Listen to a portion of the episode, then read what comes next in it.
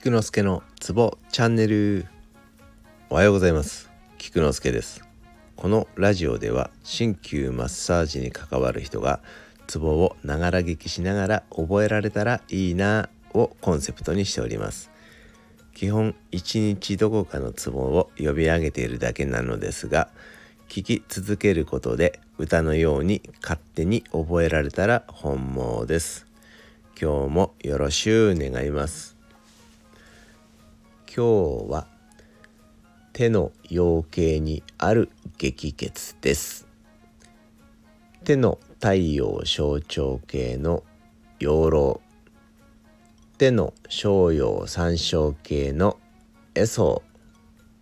手の陽明大腸系のオンルこの3つを覚えましょ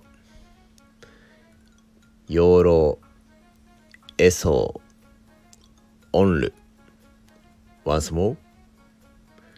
養老エソーオンル以上です。ではでは良い一日を。Take care.